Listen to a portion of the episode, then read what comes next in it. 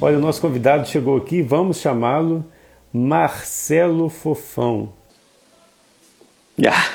Ele aí. O que, que, eu faço contigo, rapaz? Tudo bom, Thiago? Estou bem, graças a Deus. Que ótimo! Correria de feriadão. Tá nessa luta aí. Sabe né? como que Maravilha. é, né? Meu querido, prazer te receber novamente aqui na live. É, nós sabemos que essa live é uma live de. é uma, é uma bônus, porque você foi o primeiro a ser entrevistado nessa sequência de lives. Nós vamos fechar aí, como eu te falei, 50 saxofonistas entrevistados. E você não poderia ficar de fora. Na nossa primeira live, deu um pouquinho de problemas técnicos, eu não consegui resgatar aquela live. Então, essa aí é para a gente ter realmente a sua fala e o seu aprendizado aí para transferir para todos nós. É, nós. Então, muito obrigado, viu, por você ter essa segunda disponibilidade para a gente. Tranquilo, tranquilo. A conexão tá boa? Qualquer coisa eu mudo aqui a, tá a internet. A melhor conexão então, sua maravilha. até agora. ah, show de bola. Então vamos começar falando sobre sonoridade, né? Isso, nosso tema aqui que a gente começou naquela primeira semana, é, onde a gente falou do e-book, foi aquela semana inteira, onde que cada dia da semana nós falaríamos sobre um pilar. Então você ficou por conta da sonoridade. Então, fale conosco, Marcelo.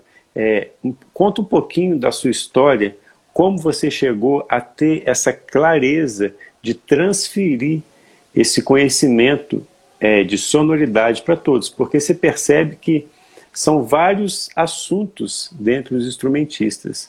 Mas e você começou com música, você tem um histórico familiar muito forte.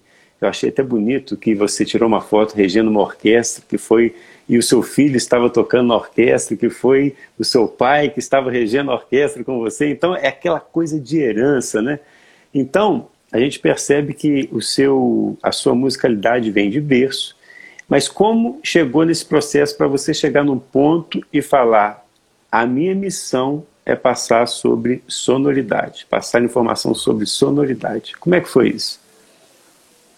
Tudo começou quando eu não encontrava métodos. Eu não encontrava nenhum método que organizava os meus estudos de sonoridade.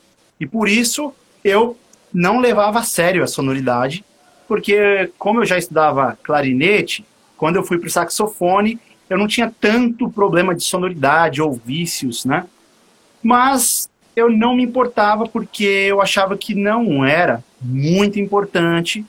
Né? Isso eu estou falando assim, que eu achava tudo isso quando eu tinha uns 14, 15 anos de idade. Então eu não ficava tocando nota longa, não fazia vários exercícios que tem no curso de é, sonoridade, porque eu achava que o que faltava eram escalas, improvisação, e eu procurando ali né? Eu lembro que eu visitava aquela loja chamada Free Note em São Paulo e não tinha absolutamente nada que organizasse a sonoridade. Eu lembro que uma época a gente entrou em uma discussão, eu e meus amigos, sobre um livro do David Lieberman que falava sobre sonoridade. E ali eu comecei a buscar algumas informações, mas tudo era muito incompleto e tudo que era um pouco mais completo era em inglês. Como eu não falo em inglês, um dia eu me invoquei. Eu falei, ah, deve ter coisa para estudar em sonoridade que eu não tô é, conhecendo ou não tô tendo oportunidade de estudar. Ninguém está falando sobre esses exercícios, mas eu sei que deve ter alguma coisa aí, porque eu já vi o, o músico erudito tocando multifônicos, já vi o Derek Brown tocando slap, e deve ter algum estudo, deve ter alguma organização que faça o músico, principalmente o saxofonista, a melhorar a sonoridade. Então, daí surgiu aquela vontade de montar algo. Mas o engraçado é que eu não montei para o público. Eu montei para mim. Eu falei, ah, eu preciso reunir o máximo de assuntos possíveis. Então, eu fiz uma imersão durante uns oito meses, colecionando assuntos relacionados a sonoridade e comecei a criar novos estudos, tipo, eu parava e ficava pensando, ah, toquei aqui, mas o que eu poderia fazer para dificultar o processo de estudo para eu me sentir confortável? Né? Então eu comecei a criar várias coisas e nisso eu montei um, um acervo mais ou menos de um book de 400 páginas, mais de 400 páginas, para eu estudar. Então não era para o Tiago, não era para ninguém estudar, era só para eu estudar. Mas só que é, eu sou cristão, né? E aí ficava batendo na tecla assim, né? Ame ao próximo, ame ao próximo, amor ao próximo, amor ao próximo. Ninguém tem essa organização, reparte com o pessoal, reparte com o pessoal. Eu falei, meu Deus do céu, eu estou mais de dois anos reunindo isso. Né? Como que eu vou repartir com o pessoal? Né? Uma apostila dessa vai valer uns 800 reais, uma apostila dessa. Eu vou vender 800 reais? Também não vou doar, porque uma vez eu tenho umas experiências que eu fiz, eu, fiz várias apostilas já, né? E teve uma escola que eu montei uma apostila e eu distribuí de graça para os alunos. E aí, na hora que, que o pessoal foi embora, na hora que o pessoal foi embora, o pessoal tinha deixado a apostila na estante, na cadeira, no chão.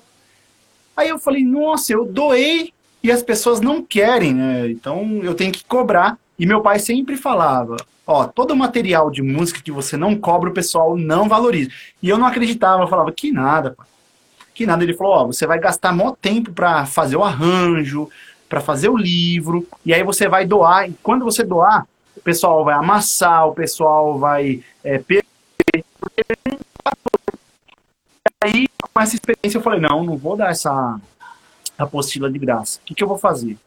Eu vou montar um curso e eu vou ajudar o pessoal a ter essa apostila. Não vou cobrar o valor da apostila, só vou cobrar o valor dos 300 vídeos.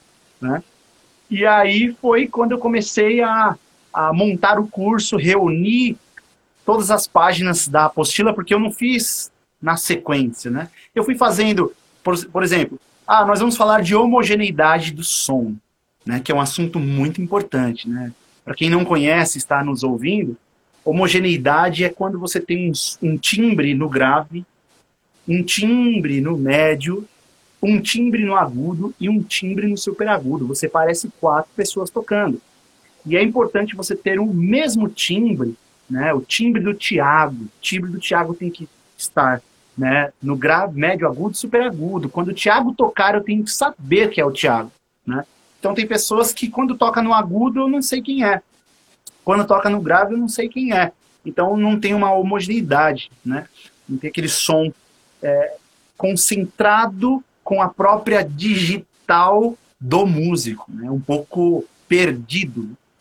Então a homogeneidade do som. Aí eu montei um livro para estudar a homogeneidade do som. E para eu montar esse livro, eu pesquisei estudos de homogeneidade do clarinete, estudos de homogeneidade da flauta, e aí eu fui pegando ideias e experimentando no saxofone né, alguns exercícios e mudando a tessitura para mudar realmente o som, né, para deixar o som homogêneo.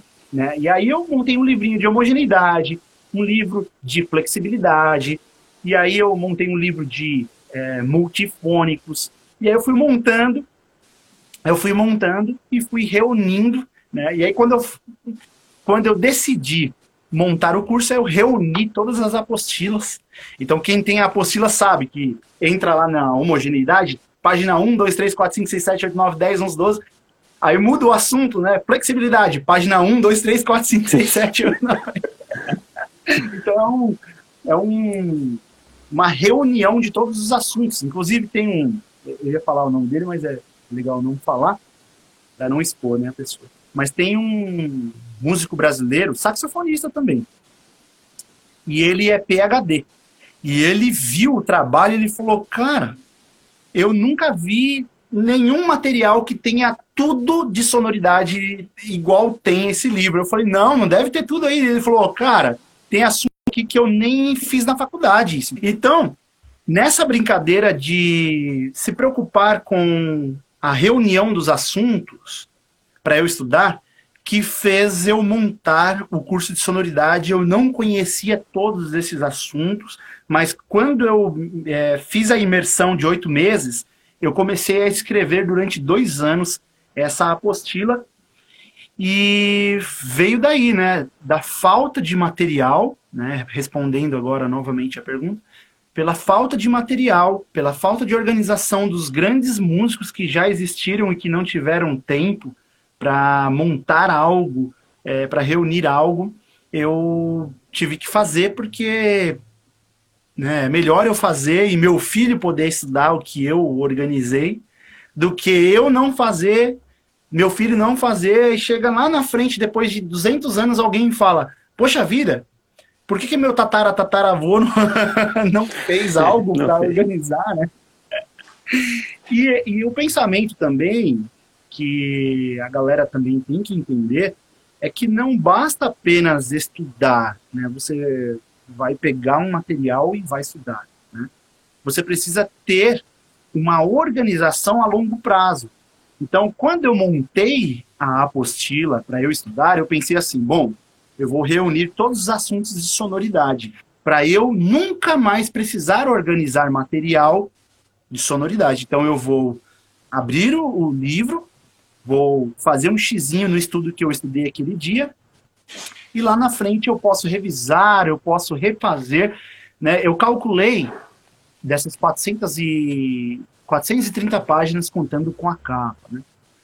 Eu calculei, se eu estudar todos os dias, mas todos os dias mesmo, feriado, Natal, sabe? Assim, eu preciso de seis anos para zerar a apostila do curso de, de sonoridade. Uau! Então, seis anos de sonoridade é muita coisa. Então, não dá para estudar sonoridade todos os dias. Às vezes você vai tocar numa apresentação, aí você foca no repertório, na improvisação, e aí você tem que deixar dois dias, três dias, né, sem fazer todo o processo da apostila do curso, né?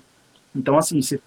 existem alguns exercícios que eu posso falar aqui para a galera que está nos ouvindo, que são exercícios que ninguém dá a mínima e que mudou a minha vida sonoramente falando, é, o lado do timbre, afinação e entre outras coisas que, que é um pouco tabu porque não explicaram direito, né? não explicaram da forma correta. E tudo isso eu fui, né, nessa pesquisa, fui descobrindo, porque eu acabei sendo a minha própria cobaia antes de depois ministrar as gravações, os vídeos e tudo mais.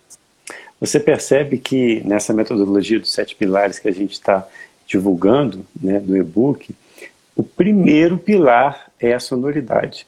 Então, quando eu exponho isso para os saxofonistas e para qualquer instrumentista, né, todos realmente bate martelo, que é, é um assunto assim inicial.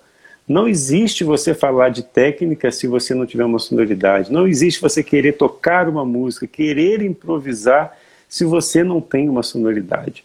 Então, assim, a sonoridade, antes de tudo, e principalmente nós que somos instrumentistas de sopro, é o primeiro pilar.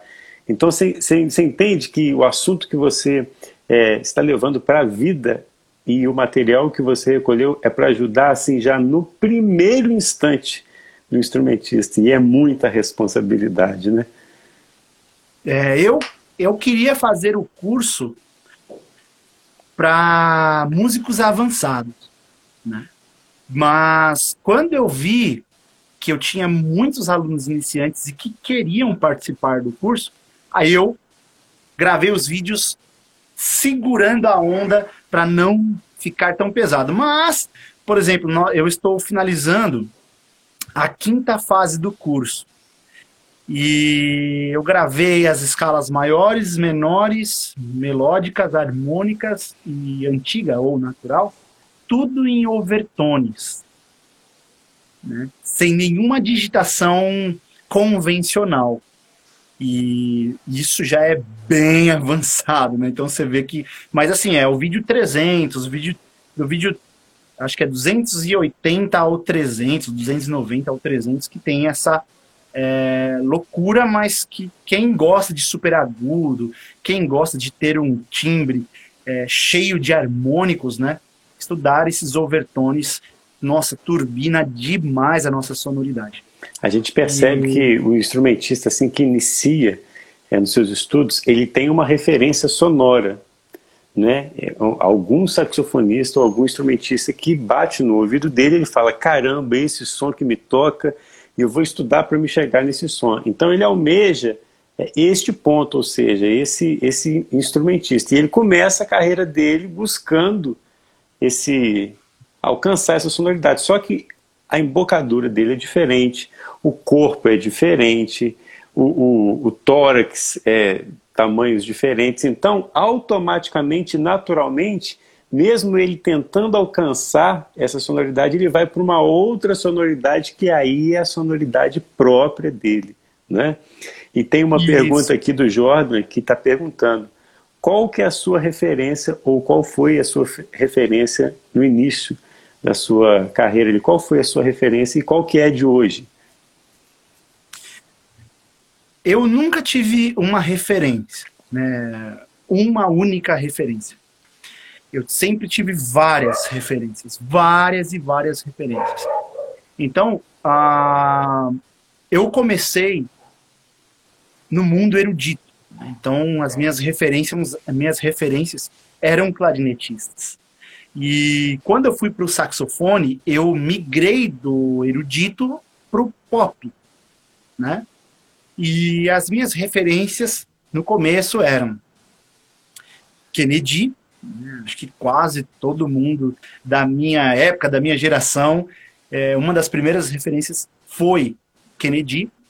É, depois veio o David Sanborn, depois veio o Maceo Parker, depois o Gerald Albright, porque nessa época eu tocava sax alto. Quando eu iniciei meus estudos no sax, foi no sax alto. Né? Inclusive, eu sofri bastante, porque meu ouvido é em si bemol. Quando eu fui para o sax alto, nossa, eu dei uma apanhada bonita assim, do, do sax, porque é completamente é, diferente a sonoridade de um clarinete, que é em si bemol, para o sax alto. Né? Então, essas foram as minhas referências no início.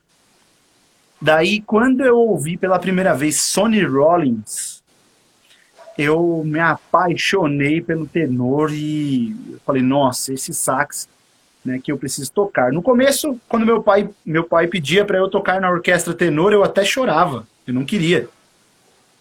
Não, pai, pelo amor de Deus, tenor é muito feio. Mas, porque eu já tinha um histórico de instrumento agudo né, na família e também nos meus estudos. O clarinete é grave, mas a região que é mais usada no, no clarinete é a região média, região aguda, né? É, a gente usa pouco em orquestra a região grave, né? Só em concertos que tem solo. Então eu já tinha um ouvido para instrumento agudo. Então quando eu ouvi o sax tenor, quando eu tocava o sax tenor, eu ficava tentando oitavar. Inclusive existem muitas pessoas que têm dificuldade de tocar tenor na região grave e na região média, porque eles estão buscando algo mais agudo. Então era melhor tocar um sax soprano uhum. do que ficar só solando no super agudo do tenor. Compra um soprano e toca o soprano que tá resolvido. mais confortável. e então essas foram as minhas referências no sax alto, né? E aí é claro que o Kennedy toca soprano, toca tenor, né? O Gerald Albright também toca tenor. E, mas quando eu comecei a escutar Sonny Rollins, assim, foi a minha maior referência para eu curtir o tenor. E o Sonny Rollins, ele tem um.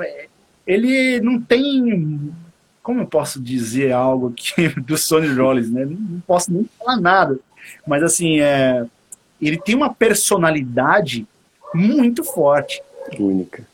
Então, ele não copia ninguém, ele tem as próprias frases e isso até passou um pouco, um pouco para mim. Eu não tiro solo de ninguém. Eu não gosto de tocar as, fra as frases de ninguém. Mas isso não é porque algum professor me ensinou, é porque o Sonny Rollins ele tem essa identidade e lendo, né, você lê é, entrevistas escritas que tem no Google ou até mesmo entrevista que tem a tradução você vê que ele fala, não, eu, eu não toco frase pronta, eu saio fazendo na hora. Então ele é bem doidão. Se você vai olhar aí para o sistema da Berkeley, sistema da Juilliard, né, o Sonny Rollins é totalmente fora da caixinha. E eu acabei herdando um pouco dessa característica de não copiar, de, né, a gente tenta não copiar. Eu não, eu assim, não estudo nenhuma frase de alguém. É claro que existe uma frase ou outra que é, faz parte do vocabulário, tipo, oi, tudo bem? então, é uma frase que quem inventou? Ah, todo mundo faz, né? Então, assim, mas eu, eu migro, é, eu migrei do, do pop pro jazz porque eu comecei a escutar Sonny Rollins e, assim, fui abençoado porque eu ganhei muito material. Na época, Deus que me perdoe, mas na época era um CD completamente pirata, que tinha, era um MP3 e eu tinha um Discman. E eu trabalhava de office. E eu ficava o dia inteiro ouvindo Sonny Rollins. Era o dia inteiro ouvindo Sonny Rollins. Das nove da manhã que eu saía pra rua e ia até umas quatro e meia, cinco horas da tarde só ouvindo Sonny Rollins durante um ano. então tinha Coltrane nas gravações, tinha Clifford Brown, trompetista nas gravações, porque você vai ver a discografia do Sony, né? E, e o Sonny Rollins ele tem um som de tenor, nossa, extremamente original e tenor mesmo, sabe? E aí depois veio uh, o Michael Brecker, né?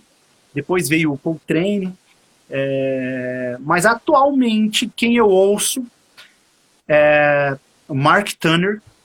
Mark Turner é assim, a sonoridade do tenor que ele tira ali é fantástica. É, o segundo que eu mais ouço é um cara chamado Donnie McCaslin, ou McCaslin. Donnie McCaslin, né? E o terceiro que eu ouço é o Chris Potter. Então esses três são os que eu mais ouço. E o que eu mais me identifico é o Donnie McCaslin. Donnie McCaslin. McCaslin. Porque ele é meio doidão, ele usa uns multifônicos, ele então quando eu comecei a usar os multifônicos que eu comecei a colecionar os multifônicos que eu fiz pro curso eu comecei a tentar aplicar aquilo nas músicas né e aí eu pensava ah ninguém deve usar isso e eu sabia que tinha os músicos eruditos que tem peças que tem os multifônicos mas eu pensava assim ninguém usa isso no jazz ninguém usa isso na, no punk então eu comecei a aplicar aquilo. Mas no dia que me apresentaram o Donnie McCaslin, então ele é doidão, ele sai colocando multifônicos. Esses, esses tempos atrás ele gravou um, um CD que é rock and roll. E, meu, é muito 10, muito 10. Então eu ouço muito Donnie McCaslin, Mark Turner e Chris Potter, atualmente. Maravilha. Então a gente entende realmente que Saber onde quer chegar na sonoridade é importantíssimo. Não quer dizer que você vai chegar exatamente ali, porque aí seria uma cópia deslavada, né, como se diz. E isso é quase que. É, você pode aproximar muito, mas você vai ter uma característica ali que vai ter a sua assinatura, porque nós somos únicos, tanto na, na arcada dentária, a forma, o formato do lábio, a cavidade bucal, o tórax. Então, tudo influencia, né? Até, até o cotidiano influencia Sim. na sonoridade. Então, assim, às vezes você tem um cotidiano muito é, intenso, você trabalha muito às vezes, então você tem um nível de ansiedade que é um nível de ansiedade totalmente diferente de alguém que mora no campo, que tem uma vida um pouco mais pacata, né? Que tem, então tudo isso influencia na sonoridade. Então é importantíssimo ter uma referência, né, o, Marcelo, e seguir, assim. E essa referência é tão interessante, igual você falou. Não é que no início da carreira você teve aquele cara como referência, que a vida inteira será sua referência, não. É, a vida não, vai, vai correndo e a sua a, a, mudança, o seu, a sua maturidade ou a sua forma de vida vai te trazendo um outro tipo de sonoridade na cabeça.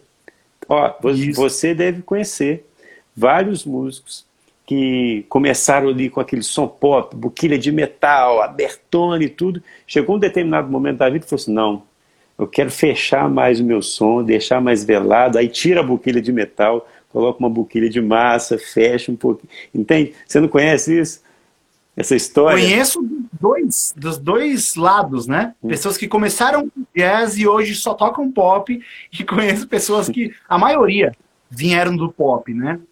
E eu acredito que isso é a evolução de cada um, né? Cada um tem um tipo de evolução. Por exemplo, o Gerald Albright. O primeiro disco do Gerald Albright foi tributo a Coltrane.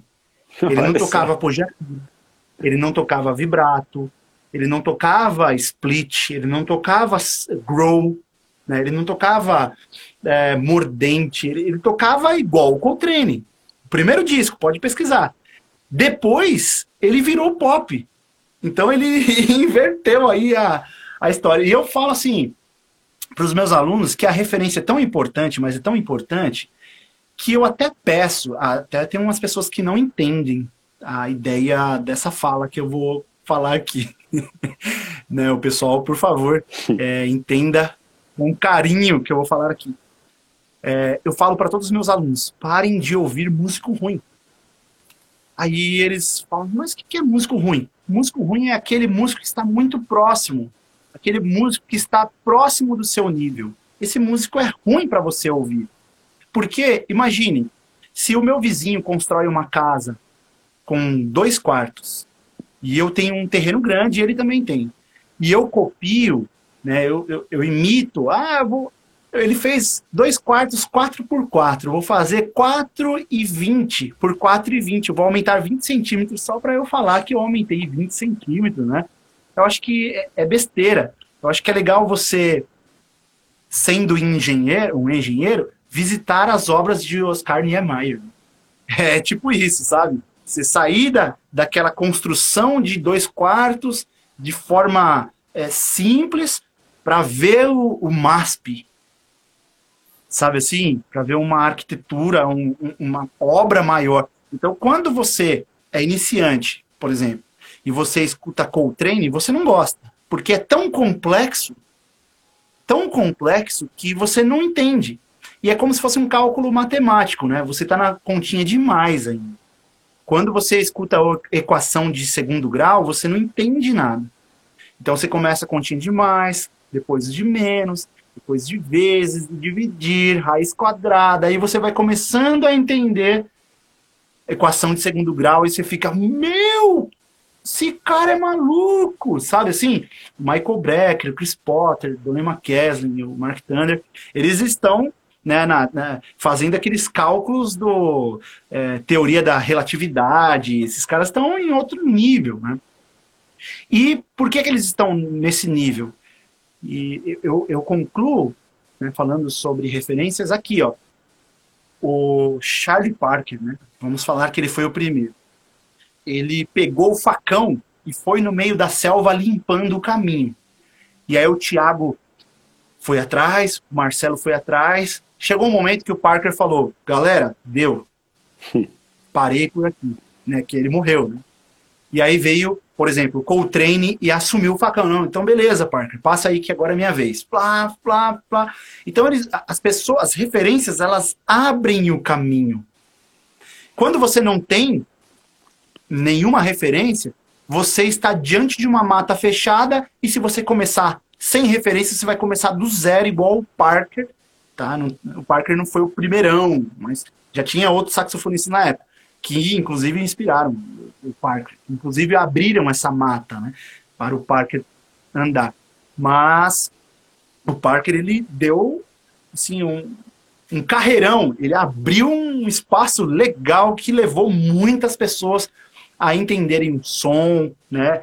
Depois o Canoble Hardley, né? O Sonny Stitch então, assim, esses caras, eles abriram muito caminho. Então, quando você não tem referência, você começa do zero, tem uma selva fechada, cheia de espinhos, bambu na sua frente, você tem que começar do zero. E você vai ver que, que é perca de tempo, sendo que você já pode andar no caminho limpo até o caminho aí dos caras que continuam abrindo essa mata para a gente é, andar, né? Quem é do universo pop, por exemplo, você pega o Kirk Whelan, né, o Kirk Wallen. Esse cara abriu um caminho de sonoridade de tenor no pop que, cara, impressionante, né? Mas Agora tem gente que tem que assumir esse facão aí para limpar após ele, né? Claro que o cara tá vivo ainda, mas tem que vir, vir pessoas novas, timbres novos, né? Igual uma vez, muito tempo atrás, falaram: ah, o som de alto não tem mais o que fazer, o som de sax alto não tem mais o que fazer. Eu, como não? E aí, discutindo, discutindo, passou assim, coisa de um ano, veio um CD pra gente ouvir do Miguel Zenon. Meu, sonoridade do Miguel Zenon é completamente outro universo, assim, sabe? Do sax alto bebop, né?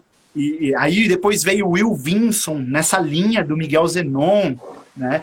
Então assim você fala, caramba, os caras reinventaram, se reinventaram, né? O som de alto agora é, é totalmente diferente. A galera deseja outro, né? Outro som de sax alto, né? porque eles vieram com uma novidade. Então tem muita novidade, igual o Mark Turner, ele é novidade, assim, o timbre dele, a, o fraseado dele é completamente novo. É claro que eu não vou deixar de falar do Derek, né, do Derek Brown. Muita gente, é, se o Derek fosse mais exibido ou até meio rude, meio, é, vamos dizer assim, exibido, né, ou tipo camisa 10, a galera ia valorizar mais. Como ele é muito humilde, como a galera vê ele como um brincalhão, ninguém dá uma extrema importância ou a real importância, né, porque ele fez. Mas o Derek Brown, ele foi o cara que ele conseguiu fazer coisas que a gente nunca imaginava que o sax faria. Até os músicos eruditos falam isso. Cara, o cara consegue fazer cada coisa que, que é impressionante. Então ele o nível máximo de sonoridade está no trabalho do Derek Brown, né? Porque ele faz tudo, né? Então ele improvisa bem, ele faz o beatbox bem, ele nossa, impressionante. Então, ele, o mais alto nível está ali. É claro que eu não desejo ser um beatboxer. E, mas, assim, existem muitas pessoas que estão estudando, que estão conquistando isso, e é o futuro, né? Já já, é, pessoal vai querer esse tipo de sonoridade em qualquer lugar. Né? Pode ser útil em algum momento, né? É, é, é, a mesma coisa, né? O super agudo, uma vez chegaram em mim e falaram assim, um músico bem antigo, ele falou assim, não sei pra que existe super agudo. Isso aí, é, isso aí não, não se usa, né? Inclusive tem um músico da atualidade, que, que tem a nossa idade, Thiago. Ele chegou em mim e falou assim, perca de tempo estudar super agudo no sax soprano. Aí você escuta Revoada do Vinícius Dorim, ele tocando um si super agudo. Você vai assistir Baptiste Herbin, ou Baptiste Herban, né? Ele, ele estuda lá o soprano e de repente ele toca o Ré super agudo no soprano. E aí você vê que, tipo assim, tem utilidade. O que, o que falta é, às vezes, um bom gosto da pessoa adaptar as coisas, igual multifônico. Nossa, quando eu comecei a tocar multifônico, Thiago, o pessoal me criticava, mandava uma mensagem no meu direct falando: Cara, isso é ridículo, isso é horrível. né? e, e, e, assim, você vai tentando aprimorar, né? Conhecer as digitações, o som para você colocar em músicas, em improvisações. E aí tem pessoas que falaram mal do multifônico no começo, que hoje está no curso de sonoridade e quando vai tocar usa os multifônicos. Uau. Então é uma coisa que, né, é uma coisa que às vezes a gente fala assim, poxa vida, para que, que serve o orégano? Ah, eu não vou usar o orégano não. Aí de repente começa a comprar pizzas com orégano e a pessoa nunca mais deixa de, de ela não consegue imaginar uma, uma pizza sem orégano. Então é algo que, que acontece na, na música. Né? Às vezes a gente vê algo que ah, isso aqui não tem, não, não funciona, né? isso aqui não vai funcionar. E aí vem alguém faz um trabalho maravilhoso colocando aquele efeito e aí você fica de boca aberta e você tem que dar o braço a torcer porque você fala, meu, realmente, né? Isso tudo é, é, é, é o que a música faz, ela tem que crescer, né? Esse, essa essa é, uma, é um pensamento muito importante, ô Fofão, e é uma reflexão para a gente fazer, porque há uma pergunta que quebra totalmente isso que é, é as, as ideias têm limites, a criatividade tem limite.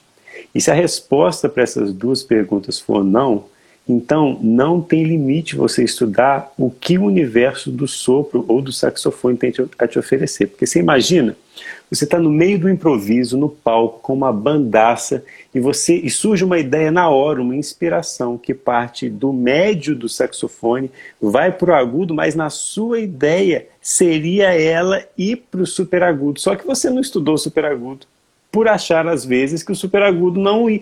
Mas naquele momento, aquela inspiração te levava para lá.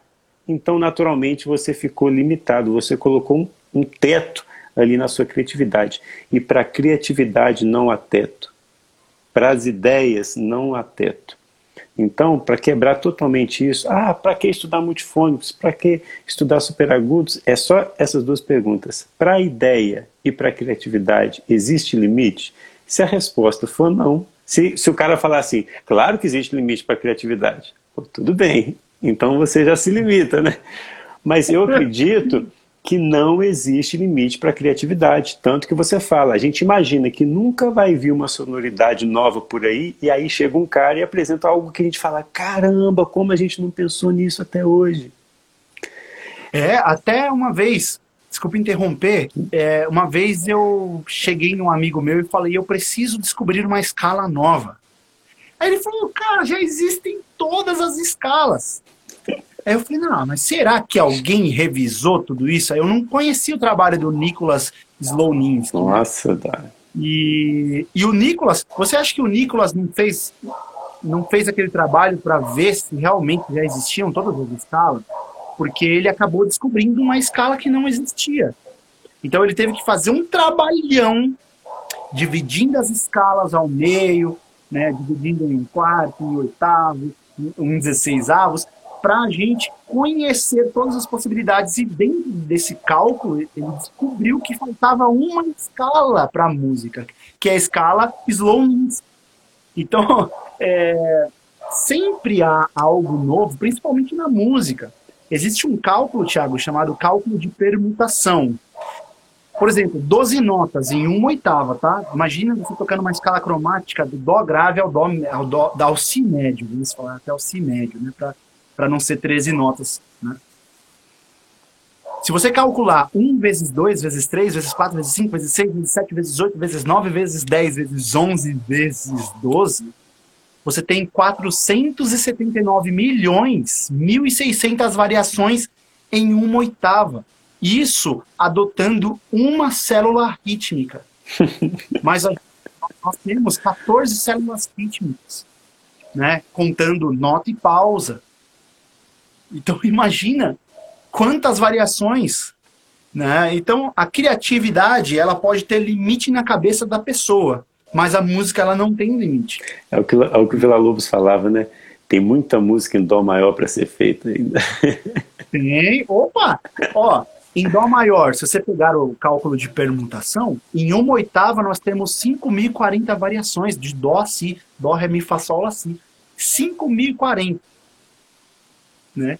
Sabemos que, é claro que, que basicamente a gente pode dividir isso ao meio, porque existe a variação ascendente e a variação espelho, que seria descendente. Né? Então, de 5.040, 2.520, né? 2.520 variações que teriam descida e subida ou subida e descida. Então, olha só quanta sonoridade, né? Então, essa live é sobre sonoridade, e sonoridade não é apenas né, nota longa pessoal chega em mim, pô, mas o que, que tem nesse curso aí? 300 vídeos de nota longa? Cara. Não. Nota longa é o que a gente menos é, comentou nas primeiras fases, né? Nas cinco primeiras fases, agora na sexta fase, tem a sétima fase, que nós vamos entrar no, no mérito aí, né, de estudo de, de nota longa. Existem vários tipos de pensamento e também de execução de nota longa, né? O pessoal é limitado a ponto de pensar que só existe sonoridade com nota longa. Né? Então. Infinitos é, exercícios. Tem muitos, né? E, e quando você fala de sonoridade, você me fez antenar uma coisa aqui que é super interessante. É, a sonoridade, às vezes, Não é simplesmente quando você soa legal naquela região, é também, mas não só somente. O Coltrane, quando ele dava aquela rajada de, de arpejos, Harmônico. ou é aquela rajada de escalas rapidamente, o que ele queria, não, às vezes, não era mostrar a virtuose dele. O que ele queria era deixar no ar aquela massa sonora para soar junto com o acorde que estava acontecendo. E ele tinha uma manha que era fazer a rajada do acorde antes do acorde entrar.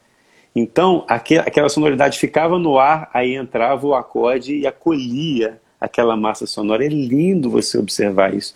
Então, é, é um pensamento de sonoridade na prática, fazendo sequências de notas para deixar no ar uma massa sonora. É incrível isso. É, nossa, o Coltrane ele, ele, ele foi genial porque ele pensou muito nisso, né? Ele não pensou apenas na, na estética, mas ele pensou também nas cores e nas misturas que ele poderia gerar através da sonoridade. Então, muita gente não conhece o trabalho ou não aceita o trabalho final do Coltrane, os últimos trabalhos, porque o pessoal não entende a proposta, né? Eu comecei a entender isso é, conhecendo o trabalho de um cara chamado Evan Parker. Evan Parker. O Evan Parker, ele é algo, um, um, nossa, ele é um, um, um mestre do free jazz, porém ele trabalha a estética sonora. E a estética sonora que ele trabalha é sobre ruídos. Tipo assim, ele tá tocando, aí parece que ele tá abrindo uma porta e ele tá tocando sax soprano. De repente parece que é um monte de pássaros. De repente parece que é, algo caiu. De repente parece que algo está desentupindo. Então a mente produz várias cenas. Né? E quem não, e quem ouve, por exemplo, ah, eu tô na minha era do Kennedy, na época que eu escutava Kennedy. Quando eu escuto Evan Parker, eu fico, esse cara tá batendo no saxofone. É música tá descritiva, né? É, então assim, imagine mil pessoas ouvindo Evan Parker. Cada uma está pensando em uma cena simultaneamente. São mil pessoas, mil sentimentos diferentes. Cada casa tem um caso. Né? E cada pessoa sente algo que a outra não sente. Então agora imagina o Evan Parker tocando e as mil pessoas pensando em coisas diferentes. Então a estética do som dele é quase que um quase que um filme, quase que um desenho animado. É. Mas quando você vai ouvir Evan e depois vai ouvir Kennedy, é um contraste gigantesco. E é mais fácil entender Kennedy, porque vamos dizer, tá, entre aspas, quem sou eu para falar do Kennedy, mas entre aspas, o Kennedy seria a conta de mais e de menos. E o Evan Parker seria um, cálculo matemático bem mais avançado. Eu já tentei, ó, eu estudei as matérias de sonoridade, tentei imitar o Evan Parker nos efeitos, eu não consigo. Já tentei imitar James Carter, eu não consigo. Né? Então, é, é, o Kennedy é conta de mais e de menos com números fracionados, né? É. Você fala, vai fazer a conta de mais e de menos, vamos lá, agora mas faz o que ele faz lá. Eita! Isso, então é que às vezes as coisas simples, né? Tem aquele, aquele Oh, meu Deus do céu, eu sempre esqueço o nome dele. Sabe um rapaz que é albino, que toca no. com, com o trio ou o quarteto do Chris Potter? Craig, eu, acho que é Craig. Ele é albino, ele toca Rhodes. Aí tem um.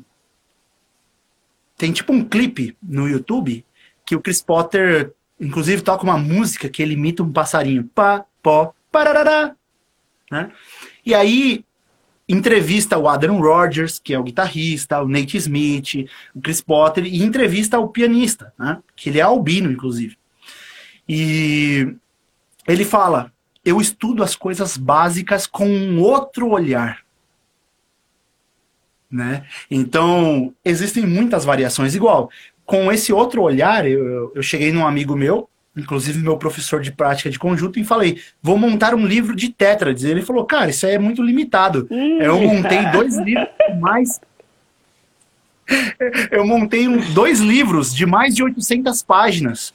tem 7.432 exercícios. Vou compartilhar uma coisa com você. O universo do saxofone, a gente está falando de saxofone, mas isso em todos os instrumentos.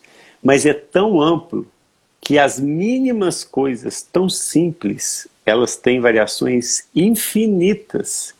Então, quando alguém chega e fala assim, ah, é, eu estou dominando escala maior. Caraca.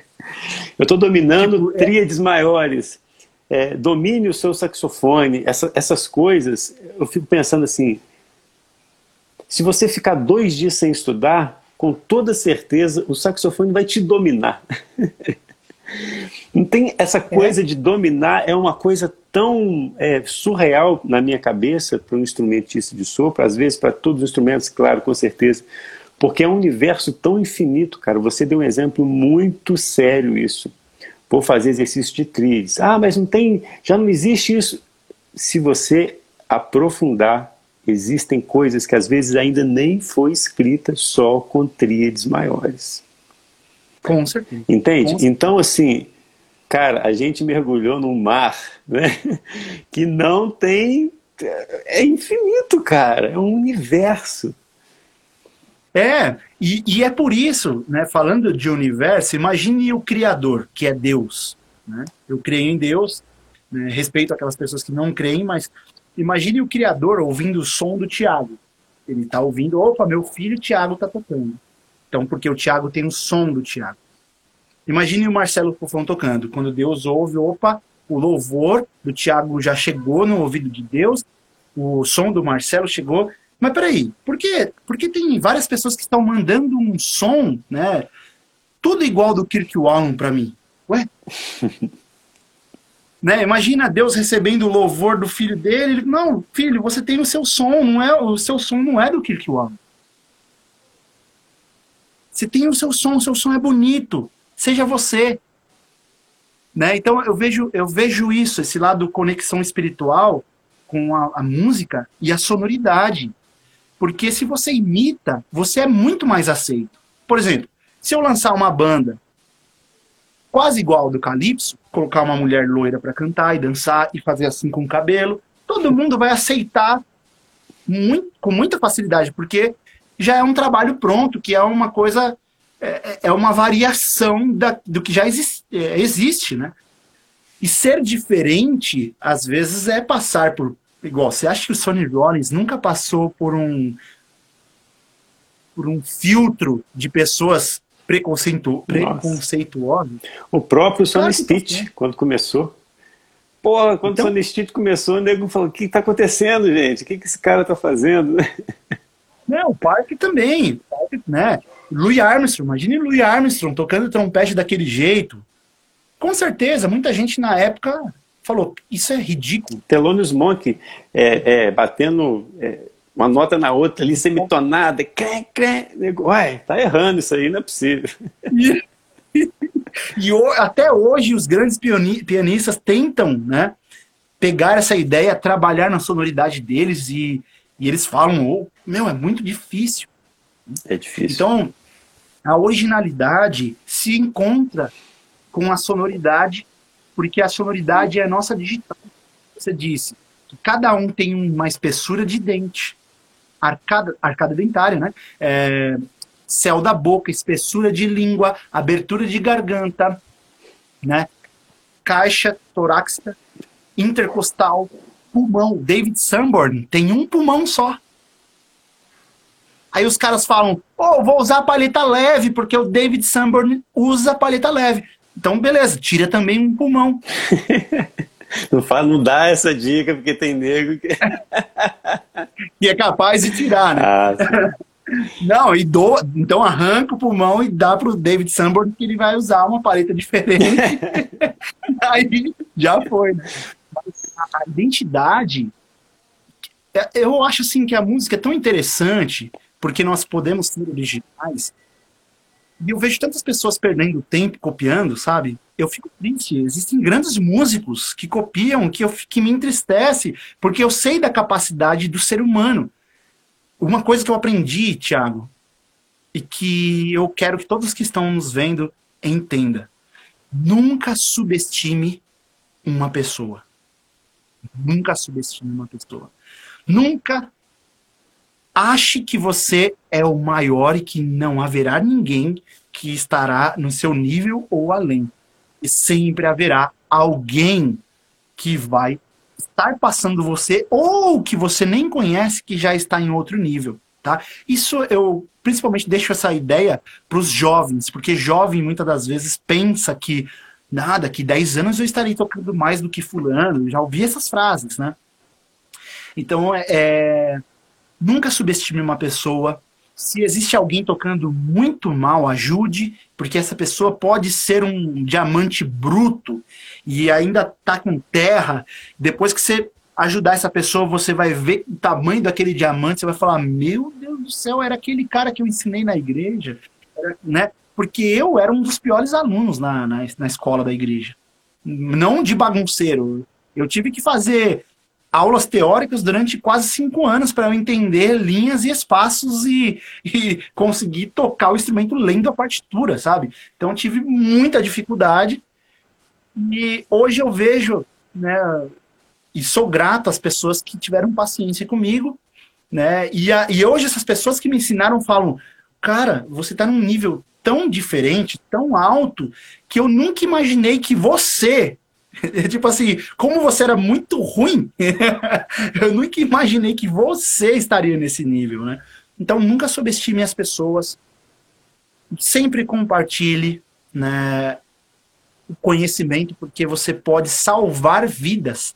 Eu perdi, eu nasci na zona leste de São Paulo, hoje eu moro no interior de São Paulo, mas eu perdi muitos amigos do tráfico de droga, que foram mortos, que morreram afogados com sangue, sabe, tomaram um tiro no pulmão e morreram. Mas eu sei que se eu tivesse a ideia que eu tenho hoje na mente, se eu pudesse voltar no passado, eu ensinaria eles a tocar uma flauta doce.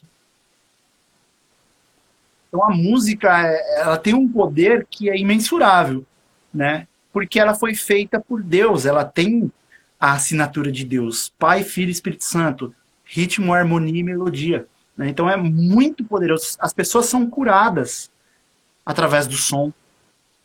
Né? Então, sonoridade está além do nosso uh, da nossa lógica, do nosso cálculo humano. Então, é muito importante valorizar a sonoridade. Né? Porque quando o Coltrane toca Love Supreme, eu me arrepio. Ele só está tocando quatro notas. Porarora, porarora, chega uma hora que eu começo a me arrepiar. Mas por quê? Porque a sonoridade não depende só de uma boquilha. a sonoridade não depende só de uma, de uma Supreme. Na hora que chega essa parte, a casa vai abaixo, né?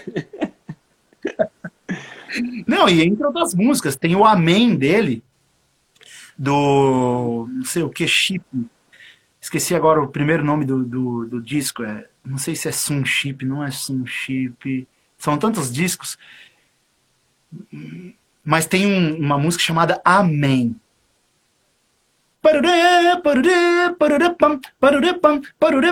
Meu, quando ele, quando ele começa a tocar aquilo e o Elvin Jones vai batendo na bateria e, nossa, uma McCoy Tyne vai digitando ali o piano e você vai ficando em outra atmosfera espiritual. É então, um assim, som original, né? Muito original. A sonoridade, a sonoridade, Tiago, ela. Vou falar algo aqui que eu nem conheço, não tenho como provar. Mas a sonoridade, ela está no mundo. É, mundo, vamos dizer assim, presente e o mundo inverso, ou paralelo ao mesmo tempo, ela está ali. Física porque, quântica. Não sei se você assim, é, é, é algo quântico, porque assim, ó, não sei se já aconteceu com você. Acho que com quem é da igreja acontece muito isso. Eu acho que já aconteceu isso com você. De você pegar um hino, que é um cântico espiritual, e Eu você sou da tocar. quadrangular. Aí, ó, é. Então, não sei se já aconteceu isso com você, mas já, já aconteceu comigo direto e acontece comigo. Eu tô tocando um hino simples, Thiago. Mas ali você começa a interpretar e a sonoridade começa a vir e a imaginação e tudo mais começa seu sangue começa a circular mais rápido no corpo e não sei o que acontece, a oxigenação, Daqui a pouco, quando você abre o olho, você fala: Eita, eu tô aqui. Porque parece que você estava num outro universo, parece coisa de louco. Não, Marcelo Fofão ficou louco. Tá, então estuda a sonoridade. Estuda a sonoridade, comece frequência. a cantar um... A frequência, ela é, ela é muito forte. E existem frequências que são armazenadas na nossa memória que vira memória afetiva. Vou te dar um exemplo. É, às vezes, eu sou da quadrangular, mas quando eu era menino, eu ia para uma cidade que se chama, chama Três Marias, aqui em Minas Gerais. E lá não tinha quadrangular na época, era só Assembleia de Deus. E você já viu a diferença do louvor da quadrangular para o louvor da Assembleia de Deus. Assembleia de Deus é aquelas meninas que pegam o microfone e sai rasgando numa... E eu tenho essa, essa memória auditiva de criança e eu emocionava com aquilo, era, era lindo, com orquestra, as assembleias têm um ministério de orquestra, né? E aquelas meninas tiravam até a sandália interior, né? Pé no chão, microfone na mão e sair rasgando aquelas as músicas, pô, é Chile Cavalhares, aquelas coisas todas. Rapaz, eu vou te falar uma coisa. Quando eu vou numa assembleia, eu sento Assembleia de Deus, eu sento. E uma menina pega um microfone, eu falei assim, eu vou ter que me segurar porque vai vir aquela frequência, aquele som vai vir. E quando vem, cara, não tem como segurar, não tem como. É. Porque, porque aquela frequência já foi armazenada numa experiência boa que eu tive, numa experiência de vida. Então, frequências são fortíssimas, são fortíssimas. São, nossa. E eu sinto isso. Então, às vezes, eu tô tocando aqui sozinho, aqui no estúdio. De repente, quando eu paro de tocar, eu tô chorando. Tipo, meu, o que tá acontecendo? Aí minha esposa chega e fala, ué, tá tudo bem? então, parece que... É, tem um amigo chamado Adalto, guitarrista, grande guitarrista, que ele fala que a gente tá improvisando, tá solando, e a gente tá batendo numa barreira, né? da sonoridade. Hum, batendo naquela barreira. E aí parece que o criador uma hora autoriza aquela barreira sair e você passa, mas só que ele não deixa a gente ficar lá muito tempo. Uou, aí volta. Então parece que a gente entra num universo paralelo, algo acontece no mundo espiritual que parece que você já não está mais dentro de você, e aí quando você volta, você toma um susto. Né? Você fala, opa, tô aqui, como assim, né? Então isso vem da sonoridade. Então olha o poder da sonoridade. As pessoas são curadas através da sonoridade Vamos falar de Davi. Davi tocava a harpa, harpa. Pô, a harpa não tem vibrato. A harpa não tem. É, bend tem. A harpa não tem grow. a harpa não tem super agudo, porque aquelas harpas né, antigas elas não tinham essa, esses recursos, né?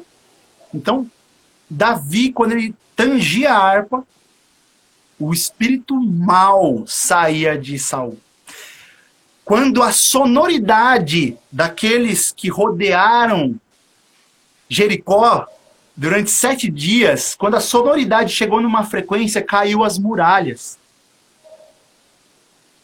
Quando inaugurou o templo, o primeiro templo, os sacerdotes tocaram as trombetas de, pla de plata.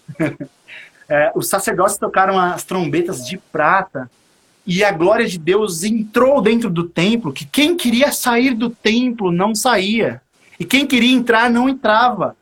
Meu, é denso, a sonoridade é, é densa. E, e, é um dos lugares que Deus habita. Deus habita no meio dos louvores. Mas não é só louvor falado. É, é por exemplo, a sonoridade. Olha como é espiritual, Tiago como que o Espírito Santo de Deus intercede por você e por mim, por todos nós aqui da live? Com palavras? Jamais. Com gemidos inexprimíveis. Gemidos faz parte de sonoridade. Sonoridade, gemido, né? Bate, bate o martelo no dedo. Né? Isso é uma expressão que não tem palavras que expressa essa dor. Então, a sonoridade, porque muitas pessoas Deus deixa ser batizada com o Espírito Santo, para ela falar coisas que ela não consegue expressar. Por isso que ela não sabe o que ela fala. mas espiritualmente falando, ela consegue falar aquilo que está dentro dela e que ela não consegue achar palavras para falar para Deus. Então, através do som, o próprio Espírito Santo de Deus intercede por nós com gemidos inexprimíveis que são sonoridades.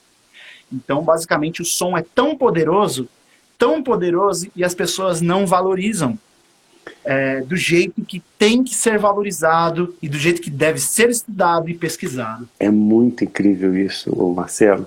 E o ser humano aprendeu isso muito cedo. A gente percebe que todos os rituais, todas as celebrações de festa, de guerra, de caça, têm as celebrações com música. E às vezes aquela celebração, ela nem, nem são com frases extensas, nem são com palavras, são às vezes com som. Você pega uma tribo indígena, às vezes, naquele ritual de caça, então a caça chega, faz uma fogueira no meio, existe aquela roda e só fica aquela.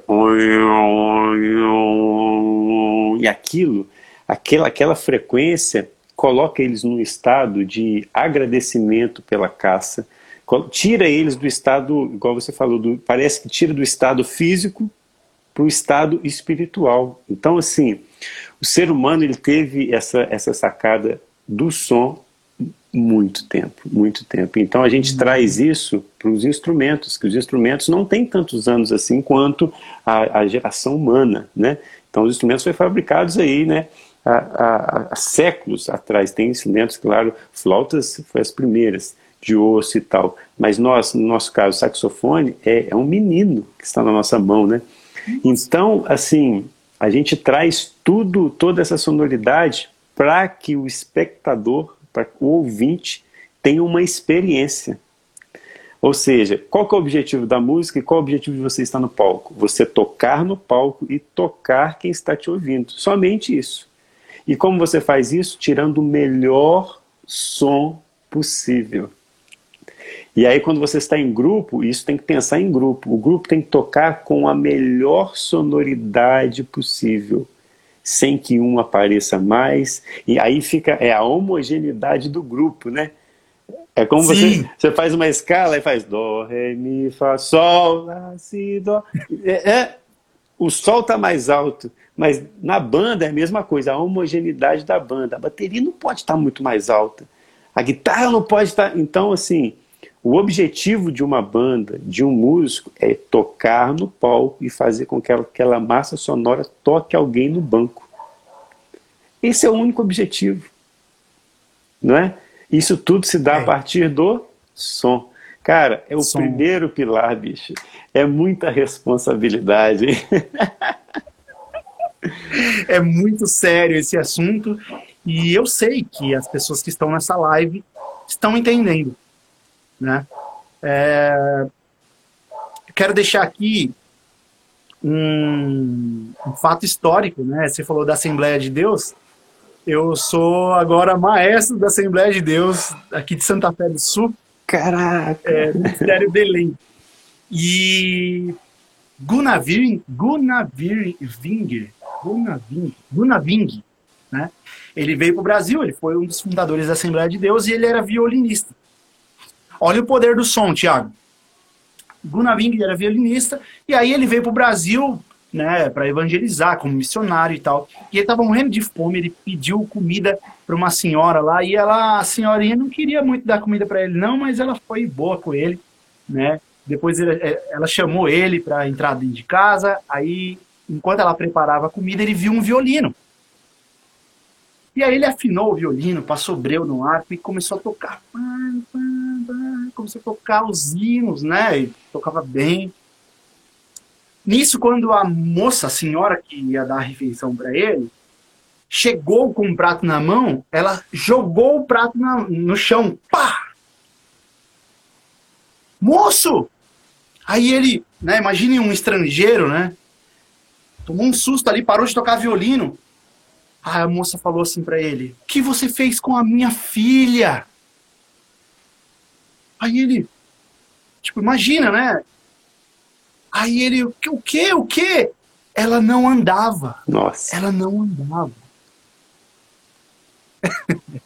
Isso é o poder do louvor, que é formado por sons, que é aonde Deus habita Forte, hein? Deus habita no meio dos louvores. Então, a sonoridade, muitas pessoas querem. Você é meu rival, Tiago. Mas que isso? não é rivalidade. Não existe isso. Existe a própria assinatura do Tiago e a própria assinatura do Marcelo Fofão em agradecimento a Deus. Tudo que eu estudo é, é, é para louvar a Deus, é para louvor de Deus. Na Bíblia fala: se você sabe varrer bem, varre para a honra e glória de Deus. Né? Então, a única coisa que eu sei fazer é tocar. Se você colocar eu para trabalhar com pedreiro, eu vou tomar bronca. Se você me jogar numa cozinha, eu vou queimar até o ovo. Né? O ovo frito eu vou queimar. Né? Mas tocando é onde que eu me sinto bem. Que parece que eu nasci para isso. Então, se eu sei fazer isso, eu não faço isso para passar uma rasteira no teatro. Eu faço isso para agradecer a Deus. E automaticamente, quando eu encontro o Tiago, eu não tenho como ficar brigando com o Tiago. Eu consigo, com esse pensamento, conectar o som do Tiago em um dueto com o meu para louvar a Deus. Então, assim, a sonoridade é algo individual, mas é algo coletivo. Aonde, aonde, que se, aonde já se viu um coral de uma pessoa só? Pode ter com os efeitos de câmera hoje, né? Mas não tem como uma pessoa só cantar baixo, tenor, contralto, soprano. Né? Então, assim, até o Derek Brown, que toca um monte de coisa, melodia, baixo, caixa, hi-hat, ele precisa tocar com banda. O né? próprio saxofone, para emitir o som, a palheta precisa da buquilha, a buquilha precisa da palheta, os dois precisam do tudel. Entende? Então, individual, uma palheta não faz som, o som do saxofone. Entende? Então, assim, é um conjunto de coisas mesmo, e o, e o coletivo é o que produz a sonoridade que Deus quer. Exatamente. Nossa. Cara, que live, viu? Poxa. Marcelo, é, eu quero te agradecer de coração. É, nosso tempo já está terminando. Eu quero te parabenizar por correr atrás, né, de tudo isso, de levar a informação para os seus amigos e seus irmãos, né? E, e isso não tem preço, sabe? Isso não tem preço. Se todo mundo pensasse assim, é, o Brasil seria bem diferente, o mundo seria bem diferente. Então eu te agradeço pelo convite de coração. E quem participou dessa live foi realmente presenteado, porque às vezes a gente prepara uma fala, mas Deus encaminha outra, né, na, na conexão entre dois amigos, dois colegas, dois irmãos. Né? Então, ficou uma, uma live muito vamos dizer assim, muito próxima do que é realmente uma sonoridade. Exato. Ficou uma live sonora. Boa aos ouvidos. Marcelo, obrigado, viu? Eu que agradeço, Tiago. Deus abençoe ricamente seus projetos e a sua família e os seus estudos. Maravilha. Obrigado e ó, nos veremos em breve. Forte abraço, Amém. viu? Valeu! Com Deus.